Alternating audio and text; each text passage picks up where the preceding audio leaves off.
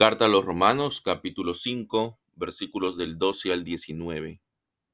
Por tanto, así como el pecado entró en el mundo por medio de un hombre, y por medio del pecado la muerte, así también la muerte alcanzó a todos los hombres, por cuanto todos pecaron. Pues antes de la ley había pecado en el mundo, pero el pecado no se imputa donde no hay ley. No obstante, reinó la muerte desde Adán hasta Moisés aún en los que no pecaron a la manera de la transgresión de Adán, el cual es figura del que había de venir. Pero con el don no sucede como con la transgresión, porque si por la transgresión de aquel uno murieron muchos, abundaron mucho más para los muchos la gracia y el don de Dios por la gracia de un hombre, Jesucristo. Y con el don no sucede como en el caso de aquel uno que pecó, porque ciertamente el juicio surgió de un solo pecado, resultando en condenación, pero el don surgió de muchas transgresiones, resultando en justificación. Pues si por la transgresión de uno solo, por ese uno reinó la muerte, mucho más reinarán en vida por uno solo, Jesucristo, los que reciben la abundancia de la gracia y del don de la justicia. Así pues, como por la transgresión de uno vino la condenación a todos los hombres, de la misma manera por la justicia de uno vino a todos los hombres la justificación de vida. Porque así como por la desobediencia de un hombre los muchos fueron constituidos pecadores, así también por la obediencia de uno los muchos serán constituidos justos. Amén. Entonces tenemos aquí dos modelos, el modelo de Adán y el modelo de Cristo. Adán es aquel que por su desobediencia, todos cuando nacemos, nacemos con una naturaleza pecaminosa. No solamente nacemos con una capacidad para hacer lo malo, sino que nacemos aún más inclinados a hacer lo malo. Todo esto no era parte del plan original de Dios, no era parte de la creación de Dios, pero por el pecado de Adán, por la desobediencia de Adán, es que toda la humanidad, de una manera figurada, podría decirse que pecó en Adán. Y uno podría cuestionar esto y decir es injusto, ¿no? Sin embargo, nosotros cuando vemos a las personas en su accionar, nos podemos dar cuenta que lo que está descrito aquí por el apóstol Pablo es verdad. Y el apóstol Pablo aquí va más allá de lo que pensaban los judíos. Porque los judíos pensaban que, bueno, efectivamente, el pecado de Adán hacía de que las personas tengan, digamos, una posibilidad de hacer lo malo, pero que al final eso era decisión de cada persona, que era elección de cada persona irse por la senda correcta o irse por la senda incorrecta. Sin embargo, para nosotros los cristianos, la situación es diferente. Nosotros creemos de que el hombre ya no puede elegir la senda correcta por sí mismo. Y en esto, una de las personas que ayudó a establecer claramente esa doctrina fue el obispo de Hipona, el recordado Agustín. Él se enfrentó a un hombre que se llamaba Pelagio, el que era un monje. Y Pelagio decía de que el hombre podía por sí mismo obedecer los mandatos de Dios.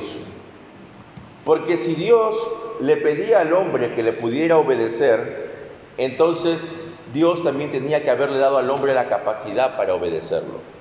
Esa era la manera como Pelagio razonaba. Y entonces él decía, el hombre lo único que necesita es una guía nada más.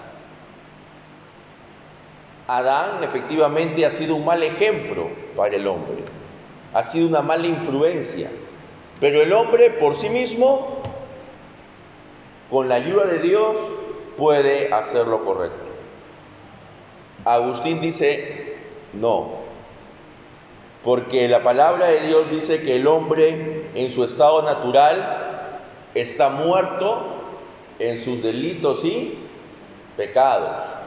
No dice que está adolorido, no dice que está enfermo, no dice que está, ni siquiera dice que está moribundo, dice que está muerto. Y si el hombre está muerto, en sus delitos y pecados, ¿qué significa? De que el hombre por sí solo no va a poder buscar a Dios. Alguien que está muerto no hace nada, no actúa. Entonces, si el hombre está muerto espiritualmente, no puede por sí mismo buscar a Dios. Y esto vemos, ¿no? Cómo hay mucha gente que rechaza a Dios. Pero también hay gente que llega a las iglesias, pero siguen estando muertos espiritualmente. Pero entonces, ¿por qué llegan? Llegan porque hay detrás de ellos algo que los mueve a ir, pero no es la gloria de Dios, pero no es el buscar a Dios. Entonces, lo que se dice aquí es de que debemos ser conscientes de la realidad de nuestro pecado. El ser humano es pecador por naturaleza, ¿no? Todos. No solamente aquellos que consideramos pues los más eh, prontuariados, sino todos. Y ante esa realidad viene Cristo y así como por una acción de Adán todos caímos, por una acción de Cristo todos somos declarados justos. Entonces vemos como una acción es clave para cambiar las cosas. Ahora, el apóstol también dice de que la ley multiplica las transgresiones. ¿Por qué? que cuando no hay ley, uno no puede saber si algún acto que está cometiendo es pecado o no, ¿verdad? Por ejemplo, dentro de nuestro código penal existe un artículo que se llama el error culturalmente condicionado. ¿Qué significa esto?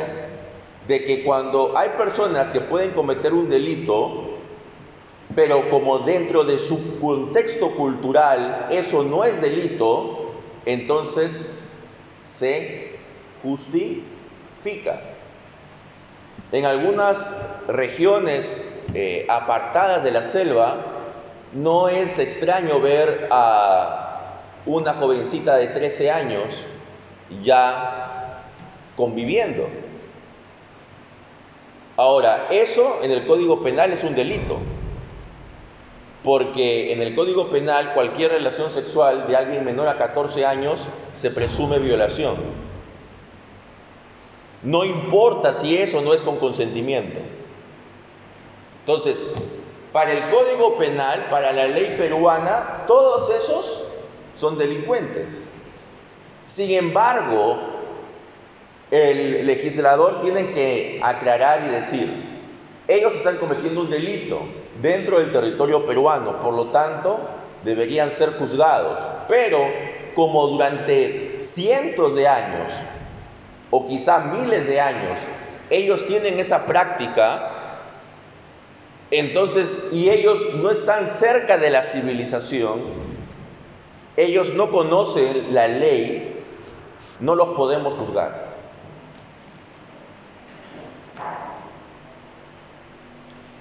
Entonces, Este error culturalmente condicionado es un ejemplo para hacerles entender de que hay actos que las personas al no tener una ley, un estándar objetivo de moralidad, no son conscientes de que esos actos son pecado.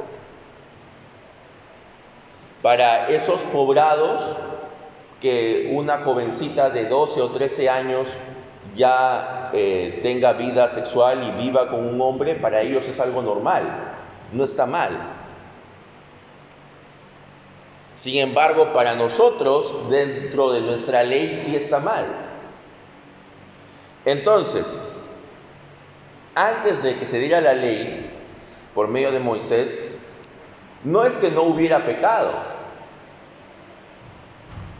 pero la gente no era consciente de que esos actos que cometían eran pecado. Ahora, la ley, ¿qué es lo que hace? La ley te dice, por si acaso, eso que tú haces es pecado. Estás quebrando un mandato de Dios. ¿Y cómo sabemos de que antes de la ley había pecado? Porque ¿cuál es la paga del pecado? ¿Cuál es la consecuencia del pecado? Es la muerte, ¿verdad? Y antes de la ley, por supuesto que había muerte. Entonces, lo que tenemos que entender es de que ante toda esta situación donde reina el pecado, dentro del plan de Dios, Dios envía a su Hijo. ¿Para qué? Para que nos dé el don, para que nos dé la dádiva de la salvación de nuestros pecados. Así pues, tal como por una transgresión resultó la condenación de todos los hombres, así también por un acto de justicia resultó la justificación de vida para todos los hombres. Adán y Jesús son puestos aquí como paralelos, porque un acto de ellos tuvo tremendas consecuencias para toda la humanidad. Lo que nos hace justos no son las cosas que nosotros hagamos, porque las cosas que nosotros hagamos, en muchos casos, siempre va a haber algo allí teñido de pecado. Lo que nos hace justos es la obra de Cristo. ¿Por qué? Porque Cristo es el justo que pagó por los injustos. Cristo no tenía ningún pecado, pero aún sin tener ningún pecado, Él se, se entregó voluntariamente en la cruz para redimirnos, aunque Él no merecía estar en la cruz. Entonces solamente el sacrificio de una persona perfecta, sin pecado, pudiera expiar los pecados de todos nosotros. Y la única persona que pudiera tener esa vida perfecta, sin pecado, era una persona que pudiera tener una naturaleza humana en la cual fuera tentado, así como hemos visto en el sermón de la mañana, pero también una naturaleza divina, el Dios hombre y el único Dios hombre fue ¿quién? Jesucristo. Entonces por eso es Jesucristo el único que puede redimirnos. Ahora, esto lo que nos da a entender, hermanos, es que debemos poner toda nuestra confianza en el acto de justicia de Cristo, no en nuestros propios actos de justicia, sino en Cristo, aferrarnos a Cristo. porque solo Él es digno. Y por eso tenemos que estar unidos a Él. La meta del cristiano es estar unido a Cristo y que nada ni nadie lo separe de Él. Porque solo en Cristo vamos a encontrar la expiación, la absolución para nuestros pecados. Nadie aquí puede decir que no es pecador, ¿verdad? Porque como hemos visto, el ser humano tiene una naturaleza pecadora. Algunos piensan, pero ya ahora somos nueva creación en Cristo. Sí, es cierto, pero el hecho de ser nueva creación en Cristo no te quita la naturaleza pecadora. Lo que hace es que te da la posibilidad de alejarte del pecado. Como también decía San Agustín, a quien hemos mencionado antes, él decía, en su estado natural el hombre no puede dejar de pecar. En cambio ahora en Cristo el hombre puede dejar de pecar. Esa es la diferencia. El hombre puede dejar de pecar, lo cual no significa que ya no peque, sino que él recién podríamos decir de que en Cristo el hombre tiene verdadero libre albedrío, porque tiene la posibilidad de dejar de pecar, mientras que antes no. Antes, aunque se esfuerce, aunque luche, tarde o temprano el hombre iba a pecar. Entonces, este texto nos muestra la realidad del pecado tal cual es, cuán grande y profundo es, pero a la vez cuán grande es la salvación que encontramos en quién? En Cristo y en nadie más. Por lo tanto, hermanos, acerquémonos a Él y que Él sea nos guíe para poder vivir una vida lo más lejos posible del pecado. Amén.